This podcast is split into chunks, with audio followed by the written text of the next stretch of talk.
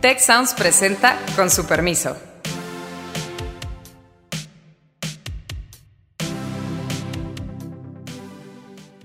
Con su permiso, el día de hoy me acompañan Beata, Alejandro Poiré, Carlos Elizondo, soy Héctor Villarreal y queremos hablar hasta qué punto nuestras instituciones como país han estado a la altura de la crisis sanitaria financiera que estamos viviendo. Pase lo que pase, yo creo que el año 2020 ya está perdido para la economía mexicana, o sea, en general para la economía mundial. No teníamos protocolos para un montón de cosas. Ya dijo el presidente que al domingo habrá medidas, pero ya dijo también que no va a salvar a los de arriba, que se trata de cuidar a los pobres nada más. Y el presidente, como nos dice Alejandro, cree que la idea de un programa que rescate a las empresas es inmoral, injusto y no lo va a hacer. Yo quiero preguntarles cómo, cómo ven nuestras instituciones, sus reacciones. ¿Tenemos instituciones lo suficientemente sólidas para reaccionar ante este tipo de problemas? ¿Es un problema que los liderazgos personales están eclipsando a las instituciones, que por eso pareciera que no funcionan del todo? ¿Cómo pensar este problema? Abro, abro el diálogo.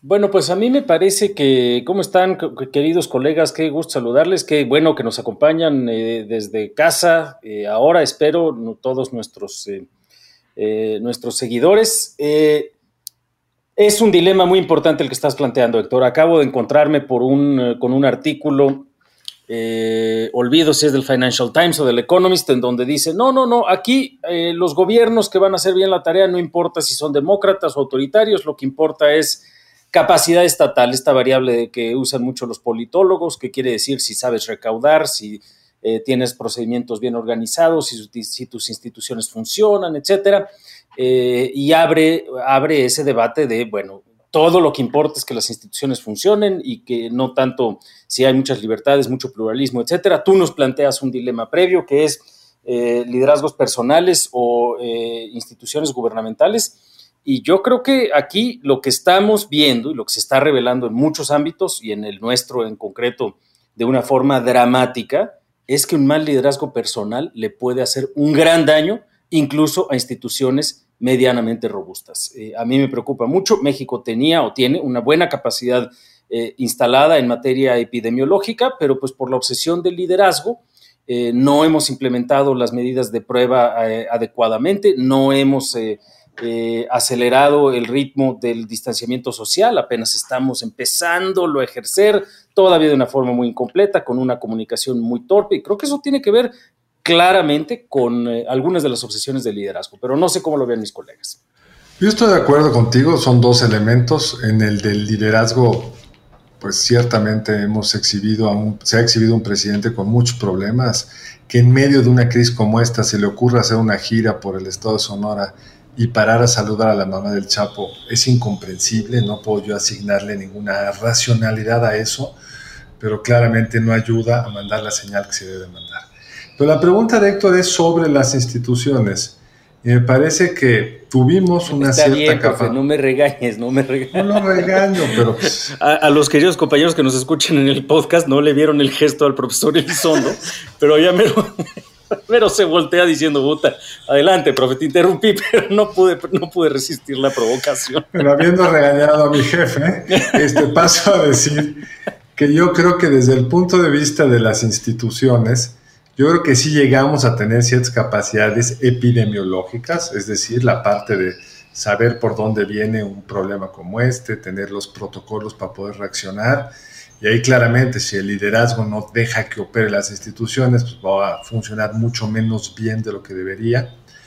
Pero me temo que ya pasamos a la otra etapa, que es donde lo que importan son las instituciones hospitalarias, donde lo que importa es la capacidad del sistema de salud para atender pues, lo que será previsiblemente un incremento en los casos que requieren hospitalización y ahí nos encontramos en un mundo muy malo, muy complicado, con capacidades estatales muy bajas. ¿Por qué? Por un lado, porque nunca hemos gastado suficiente para nuestro nivel de desarrollo en salud pública, pero además porque nos toca en una transición donde el gobierno echa a andar un nuevo modelo de salud pública, pues, literalmente sin haberlo planeado sobre las rodillas, sin tener las reglas de operación, sin tener claro cómo se va a financiar, sin tener claro cuáles son las distintas responsabilidades de cada uno de los niveles de gobierno, con un problema de abasto de las medicinas regulares que los mexicanos necesitan. Y sobre ese contexto, una emergencia, pues lo estamos viendo, está siendo muy complicado operar. No tenemos suficientes datos. En un programa anterior, Héctor dijo que teníamos un buen número de camas por cada 100.000 habitantes. Los datos comparados para la OSD nos deja en el último lugar y ni siquiera tenemos claro esas camas, cuántas funcionan, cuántos son de unidad, cuántos de ellos son unidades de cuidados intensivos, cuántos respiradores tienen, cómo funcionan, etcétera, etcétera, etcétera. Yo creo que en la desesperación y en la lógica muy de este gobierno, pues quieren resolver eso de forma emergente otra vez con los militares, pero no es fácil armar hospitales de alta especialidad en poco tiempo y mucho menos si, como se reportaba en la prensa en estos últimos días, ciertas compras críticas no se pudieron hacer por problemas burocráticos. La COFEPRIS parece que está obstaculizando compra de equipo que se requeriría.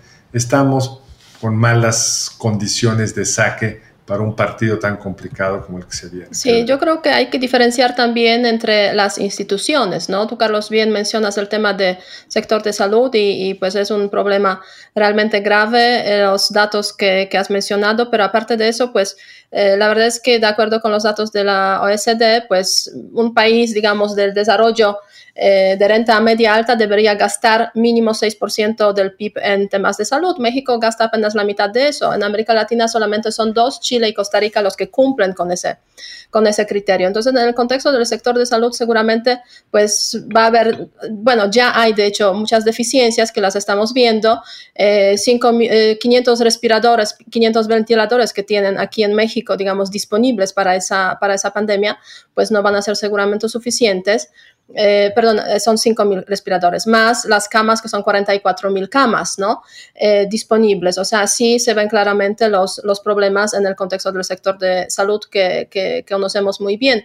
Pero aparte de eso, hay otras instituciones que también deberían estar involucradas en el contexto de, la, de esta crisis. yo creo que la que mejor probablemente va a cumplir es el ejército que está ahí como siempre presente y siempre pues disponible para hacer cualquier cosa que no pueden hacer otras instituciones, desafortunadamente, ¿no? O sea, ya es otro debate de, o sea, hasta qué punto el ejército debería estar involucrado en varios temas que están aquí pendientes en México. Pero además de eso, pues tenemos todo un grupo de instituciones de carácter económico y financieras que pues por lo visto pues tampoco están, se puede decir, respondiendo. O sea, obviamente SAT, cobra sus impuestos, quizás justo no debería hacerlo en ese contexto, pero por ejemplo Secretaría, Secretaría de Economía, ¿no? O sea, yo creo que está totalmente ausente en ese contexto de la crisis, o sea, una propuesta un poco más generosa, más, más robusta o alguna propuesta en general eh, de apoyo, de solución para, para pymes que se calcula que hasta 77% eh, de los pymes podrían desaparecer en el contexto de esta, eh, de esta crisis. Además de eso, yo marcaría aquí dos tipos de instituciones. En primer lugar, es del poder legislativo. O sea, cómo el poder legislativo pues está preparado para afrontar el tema de coronavirus. Aquí estamos hablando sobre el tema de la continuidad del poder, ¿no? De continuidad de las instituciones. En otros países hemos visto, por ejemplo, el caso del Reino Unido, Boris Johnson está enfermo, ¿no? O sea, eh, hay todo un eh, despliegue eh, en caso de que pues él no pueda cumplir con sus funciones de primer ministro. También en la familia real, por ahí hay casos de, de coronavirus. Entonces, además de funcionamiento, digamos, de las instituciones que deberían atender a la población, pues hay ese tema de cómo garantizar la continuidad de las instituciones claves desde el punto de vista de la estabilidad del país. Es jefe del Estado, y, digamos, eh, el poder legislativo, ¿no? Y yo creo que aquí como que no hay plena conciencia de ese asunto. Por ejemplo, en el poder legislativo se estaba discutiendo hace poco la posibilidad de tener sesiones online o sesiones, digamos, a distancia, ¿no? Parece que no se consiguió hasta ahora esta, eh, esta decisión. Eh, y finalmente nos queda este poder, este nivel, digamos, estatal, o sea, cómo los estados están preparados. Y a mí me da la sensación que en ese contexto, pues hay algunos gobernadores que lo han hecho un poco mejor que los otros. Por ejemplo, el gobernador de, de Yucatán, el de Jalisco, como que se adelantaron mucho y han tomado esa, esas riendas de la crisis que obviamente está afectando pues a todos los estados, pero no todos, todos han tenido esa capacidad de respuesta. En mi opinión, yo creo que lo que estamos viviendo vino a, desnudar una serie, una serie de mecanismos.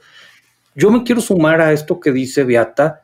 No teníamos protocolos para un montón de cosas. hay muchas dudas porque de repente y también retomando el punto de Alejandro, creo que hay cierto romanticismo de decir, ¿sabes qué? Cuando tú tienes una crisis de esta, un liderazgo fuerte puede tomar decisiones muy expeditas y conducir al país eh, de manera muy rápida y efectiva, y como que todo mundo piensa en Churchill, etc. Y pues nuestra realidad fue de otro tipo. Un presidente sumamente escéptico a la crisis, incluso en primeros momentos tomó posiciones, si me permiten el término, muy negacionistas básicamente decía, no, no, no, no, esto es muy menor o, se lo están inventando e incluso... incluso el presidente explícitamente todavía hace dos semanas decía en su mañanera, abrácense, abrácense. Tal cual. ese grado. Y, y, están todos los testimonios ahí. Por eso nuestra reacción en salud pudo haber sido lenta y al día de hoy no se ha presentado por parte del Ejecutivo Federal un programa contracíclico importante. El Banco de México ha hecho algunas cosas por el lado de la política monetaria, pero la política fiscal al día de hoy no le está cerrando, no le está cerrando la pinza y nos estamos rezagando de manera muy importante con respecto a lo que están haciendo, a lo que están haciendo otros países. Entonces, yo creo que aquí hay una pregunta importante de tendríamos que tener una serie de instituciones, mecanismos, protocolos que casi como reglas de operación actuaran en automático con o a pesar del liderazgo o tenemos que seguir sujetos a un proceso político tan presidencialista para bien pero es que esa es la paradoja es que esa es la paradoja Héctor perdón la interrupción pero es que sí existen algunos mecanismos Ahí está el Consejo General de Salubridad, ahí están todas las medidas que se pueden implementar por una parte del lado de salud y también todos los instrumentos que existen por el lado de política, de política fiscal y de política económica. Y creo que eh, eh, sí importa mucho el perfil de liderazgo. Y precisamente hoy estamos grabando, nada más por aclarar, porque decías que a la fecha no se ha planteado nada. Bueno, estamos grabando a la tarde del miércoles primero de abril. Ya dijo el presidente que al domingo habrá medidas, pero ya dijo también que no va a salvar a los de arriba, que se trata de cuidar a los pobres nada más. Y, hay como implícito en ese discurso esta noción de no hay por qué eh, dejar de eh, posponer el pago de impuestos, por ejemplo. No hay por qué eh, tratar de salvar empleos o a, empleadores. Al contrario, está la amenaza explícita de decir, y esta cosa muy bizarra de que se toma la decisión de eh, la emergencia sanitaria, pero no se usan los términos de la Ley Federal de Trabajo que permitirían específicamente a los, eh, a los empresarios mantener los empleos con un salario mínimo, sino que se les dice, se les exhorta y quien no, quien corra a la gente se les va a sancionar. Eh, no hay, creo yo, tampoco el liderazgo que se requeriría para poder concertar una serie de acciones ya de cómo vamos a atender la crisis no solamente generada por el desempleo, sino además por todas las franjas de la población que hoy dependen de eh, empleo informal, pues de eso ya mejor ni hablamos. ¿eh? Mira, claramente si el presidente piensa, tiene ideas muy fijas respecto a ciertos temas, no importa qué arreglo institucional tengas, mucho menos cuando es un presidente que nunca le importó demasiado qué dicen las leyes, y el presidente, como nos dice Alejandro, cree que un FOBAPROA, por usar sus palabras, es decir, la idea de un programa que rescate a las empresas, es inmoral, injusto y no lo va a hacer. Y entonces trae un discurso donde quiere que las empresas se porten bien, en el sentido de que no corran a la gente, no les bajen su salario, etc. pero no parece entender que las empresas cuando se quedan sin dinero quiebran. Y no es una cuestión nada más de voluntad de los empresarios. Seguro hay empresarios abusivos, pero también empresarios que quieren hacer bien las cosas, pero si se quedan sin capital, no pueden seguir operando. Y por eso en todos los lugares del mundo está habiendo toda una, digamos, variedad de acciones posibles respecto a la parte económica o respecto a la reacción económica. Y lo increíble es que en México no tenemos ninguna de esas. No tenemos ni la parte que ya mencionaba Beata, pues por lo menos para que puedan pasar la crisis les pospongo el pago de impuestos. Hacia aquellos que ganaron dinero, que sabemos son empresas solventes, pues no las queremos quebrar. Entonces les damos algún plan de pago, pero no. Ayer, 31 de marzo, tuvieron que pagar los impuestos de cara a una crisis que los está dejando sin liquidez. Hemos visto en muchos otros lugares del mundo que hay apoyos puntuales a las empresas que no despiden a sus trabajadores, no los amenazan de meterlos a la cárcel si los despiden o no los, o los mandan a su casa sin el salario completo, sino ven qué mecanismos de apoyo se pueden construir para que no se queden sin dinero las empresas y por, por lo tanto se queden sin los empleos. Yo, yo veo al presidente, no sé si sea exagerada la comparación, un poco como Herbert Hoover durante la Gran Depresión en Estados Unidos, este presidente ultra ortodoxo en materia fiscal, que el barco se hundía y seguía insistiendo en mantener el superávit fiscal. Qué bueno que el presidente tiene ese instinto de no gastar de más, pero si en algún momento hay que entrarle con gasto público para preservar la oferta de los empleos, la capacidad de la economía de generar riqueza, es ahora. Es ahora, claro. Sí, ahora bien, yo creo que este, a lo largo de las últimas semanas se ha demostrado claramente que la opinión pública puede tener, este, puede empujar ciertas decisiones, ¿no? En el contexto de coronavirus, pues durante las últimas eh, semanas, o un mes prácticamente, el presidente estaba negando el hecho de que coronavirus puede llegar a México y puede tener cierto impacto, ¿no? Ahora bien, estamos con eh, ya el anuncio de emergencia epidemiológica, lo cual yo diría es un gran avance comparando que en la semana anterior pues estaban claramente negando esa realidad.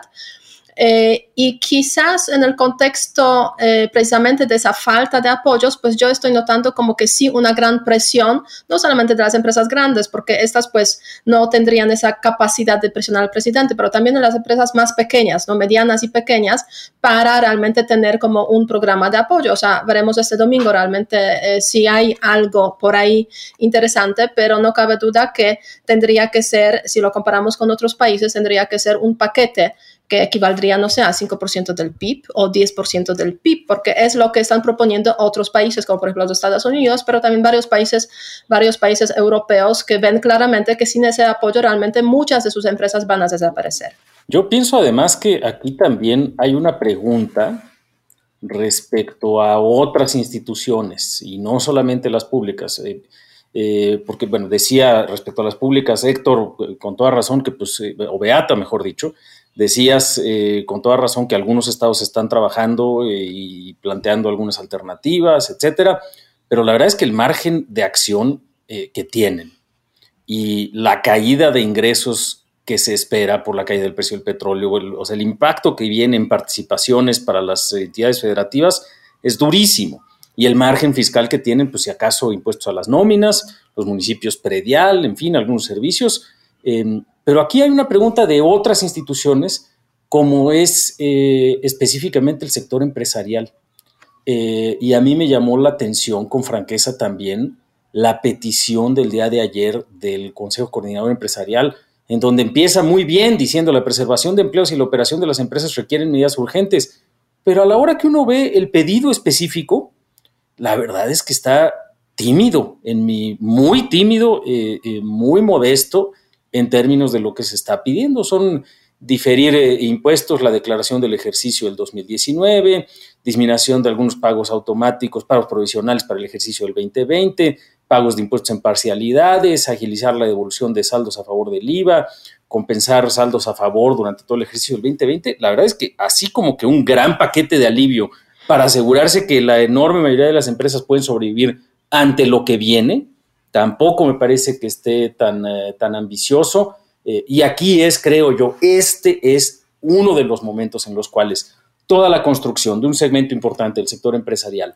para tener una relación productiva con el gobierno eh, debiera de verse mucho más enfática, debiera de capitalizarse ese, ese esfuerzo que se hizo, porque como bien decías, Carlos, lo que está de por medio es la sobrevivencia de montones y montones de empresas y con ellas de cientos de miles de millones de empleos eh, en nuestro país. Ante una coyuntura que probablemente dure cuatro meses, probablemente dure dos, pero ciertamente el efecto a lo largo de un año va a ser muy importante. Y quiero subrayar algo que dijo Héctor. Esta no es una crisis ordinaria. Viene un impacto por el lado de la oferta durísimo. Eh, y cuando, cuando, pensamos en eso, eh, pues nuestra idea de lo que son las, eh, las, cadenas de suministro, pues tenemos una noción pero de, lo que pasa en una cadena de suministro. Pero si empezamos sistemáticamente en estas cadenas de suministro, por ejemplo, en una agroindustria, en un lugar en donde se está procesando, pues no sé, pollo, se está procesando carne, etcétera, en esos espacios ya la gente se empieza a enfermar o ya no puede ir a trabajar, etcétera, eh, eh, vamos al rato a tener eh, problemas de abasto importantes. Es decir, estos son los dilemas que ya se están viendo en muchos otros lugares del mundo y en México, pues nos urge ponernos a trabajar porque el impacto va a venir. No es de que quizá lo evadamos. Eh, va a venir. Sí, de hecho, de hecho, pues em, hoy o ayer este, el, secretario general de las Naciones Unidas mencionó claramente, estamos eh, frente a un fenómeno, el de coronavirus, que va a generar o puede generar en breve una crisis eh, de abastecimiento de alimentos. O sea, es un tema que hasta ahora no se ha mencionado quizás tanto, porque lo que se ha insistido es que no se compre demasiada, demasiadas cosas, no se haga demasiado abastecimiento, digamos, en los supermercados. Pero la verdad es que sí hay un, hay un hecho, es un, es un hecho de que probablemente en unas pocas semanas vamos a tener problemas de abastecimiento de alimentos, o sea, de los productos básicos, ¿no?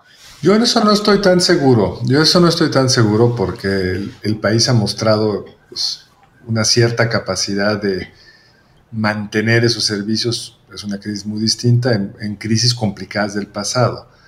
Puede pasar, pero no creo que sea el mayor problema. Yo creo que lo que a lo que iba Alejandro, si te interpreto bien, lo que quiso decir Alejandro fue hay toda una capacidad productiva más allá de los alimentos, pero puede faltar el insumo clave para que la planta pueda hacer lo que tiene que hacer.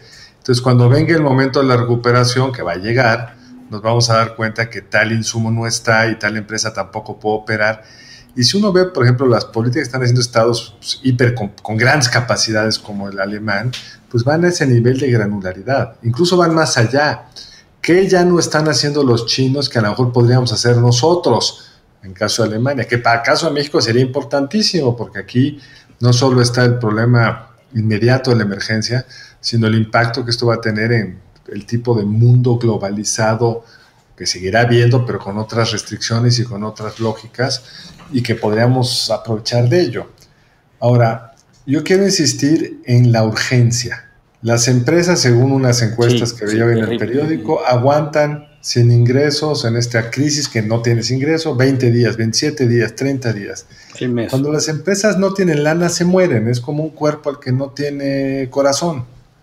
Y esa parte creo que en el gobierno, o por lo menos en el presidente, no lo están entendiendo. Parecería que el secretario de Hacienda, seguro el secretario de Hacienda lo entiende perfecto, y ha estado impulsando una serie de acciones más agresivas. Y esa va a ser la gran prueba del anuncio del 5, del domingo 5 que se ha dicho, pero ya hemos visto que en este gobierno anuncian y se puede ir posponiendo pero aquí es donde uno esperaría un secretario de Hacienda empoderado por el presidente. El presidente nos dice que no es todólogo y por eso empoderó o dice haber empoderado al subsecretario de Salud. Es el momento en el que debe de empoderar realmente a su secretario de Hacienda, que es el que sí sabe de esto. Y vuelven muchas, vuelven muchas dudas que, que era un poco con lo que yo quería empezar esta plática. A ver, estabilizadores automáticos no tenemos. No, no hay. Será el sereno, pero nuestras instituciones económicas para reaccionar se voltea a ver al presidente.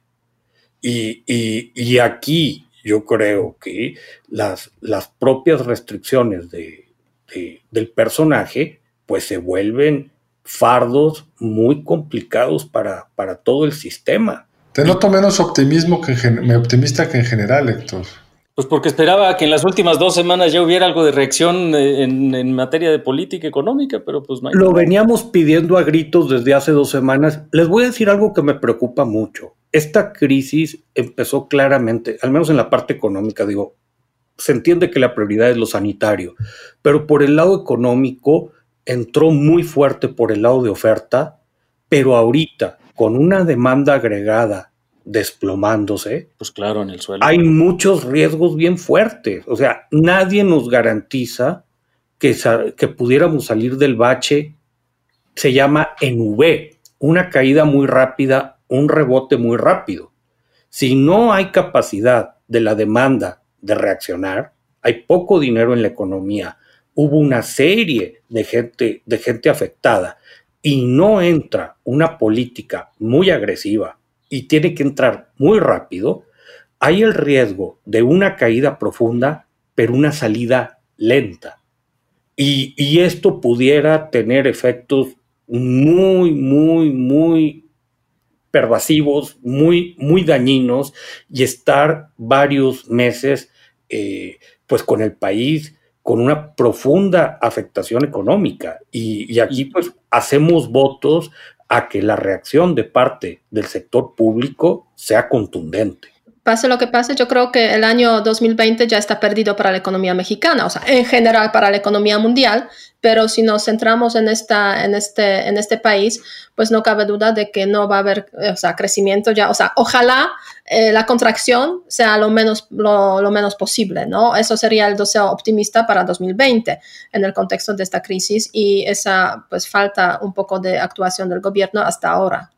Y, aquí yo retomo un punto tuyo de hace algunas semanas, Héctor, eh, que es precisamente si la reacción de política económica no es la adecuada, entonces sí corremos el riesgo de que un pedazo importante de las ventajas comparativas de nuestro país con una planta manufacturera, etcétera, volcada al mercado de Norteamérica y demás, eh, pues las tomen otros ámbitos. Es decir, sí tenemos ventaja comparativa, la geografía sigue siendo, el TEMEC, aunque no esté eh, vigente, pero el NAFTA en dado caso nos da esa ventaja, pues sí, pero el impacto de una caída fuerte en la demanda y en la oferta y la dislocación de un pedazo importante de estas cadenas productivas, eh, pues le van a dar espacio a otros proveedores y a otros eh, ámbitos que pueden crecer en el margen relativamente más rápido en la recuperación. Es decir, eh, cuando una empresa se muere, para retomar eh, la, frase de Carlos, no es tan fácil volverle a echar a andar. Y cuando tienes un shock de oferta que va a venir por la caída la, de la, sobre todo del, trabajo disponible y un shock de demanda tan importante como el que estamos viendo, eh, no va a ser fácil recuperarse si no hay una política fiscal congruente al respecto. Y quiero subrayar un punto adicional. El gobierno está muy confiado en que sabe dispersar dinero a la población de manera directa. Esto no se resuelve así. Primero, porque no están adecuados los padrones, porque lo que van a, lo que van a dispersar está en términos muy generales eh, para segmentos de población demasiado amplios y va a haber un sufrimiento muy claro y muy específico en un segmento fundamentalmente urbano, en zonas de marginación que depende absolutamente de trabajo informal y que hoy está perdiendo sus ingresos de manera muy precipitada y por un horizonte temporal también significativo. Estas personas van a necesitar, ya no digamos solamente de apoyo monetario, muy probablemente de reacciones eh, mucho más integrales como comedores, eh, espacios donde se les den servicios de manera directa, eh, y para eso tendríamos que estar planeando. No se va a ver de inmediato, pero en unas cuantas semanas lamentablemente nos vamos a enfrentar a ese fenómeno también. Pero en general parecería que el gobierno o el presidente no mira mucho más hacia adelante. Está en el, en el rebote del, del último mañanera, del último dato y lo que uno observa en otros gobiernos están haciendo todo eso integralmente. Es decir, dado esta situación, ¿qué tengo que dar acá? ¿Qué tengo que dar allá? Etcétera, etcétera. Si uno ve el paquete económico que se armó en Estados Unidos, tiene muchas complejidades y muchas cosas no resueltas, pero está pensado para atender a todos. Así es.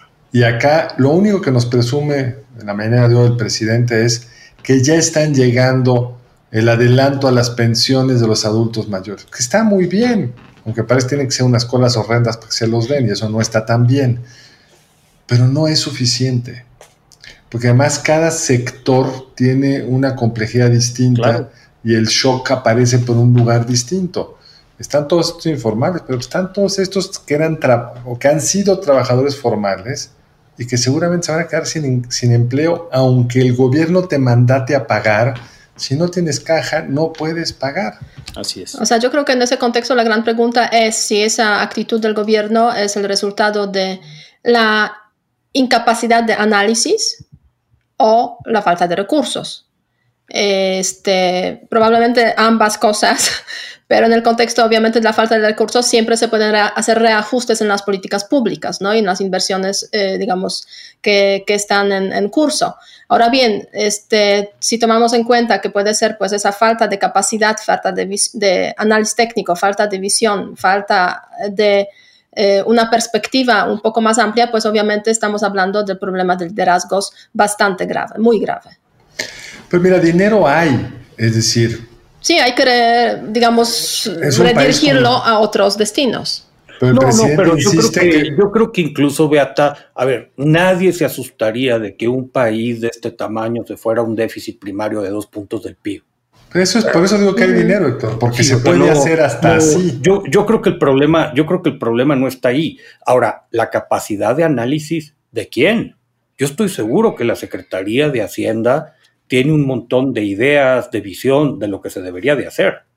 Pero empezamos con una discusión de instituciones. Si el gatillo está en manos del presidente y no quiere accionarlo, claro, no se puede hacer nada. A mí me parece que es otro tipo de problema.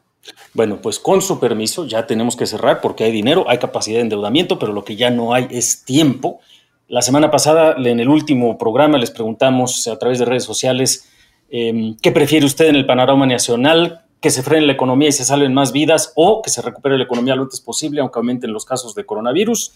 El 80% de ustedes nos dijeron que se frene la economía y se salven más vidas, pero un 20% dijo que se recupere la economía lo antes posible, aunque aumenten los casos de coronavirus. Em, Juan, eh, Héctor, Juan, nuestro querido profesor, tú tendrías que darnos la pregunta para esta eh, ocasión, no sé si la tienes lista. Sí, yo, yo, quiero, yo quiero preguntarle, digo, ya nuestro, nuestro equipo de producción nos, nos dará la mano redactándole exactamente y subiendo la pregunta, pero, pero yo quisiera preguntarle a la, gente que nos escuche, saliendo de la parte más severa de esta crisis, ¿tenemos que ir a un nuevo diseño institucional?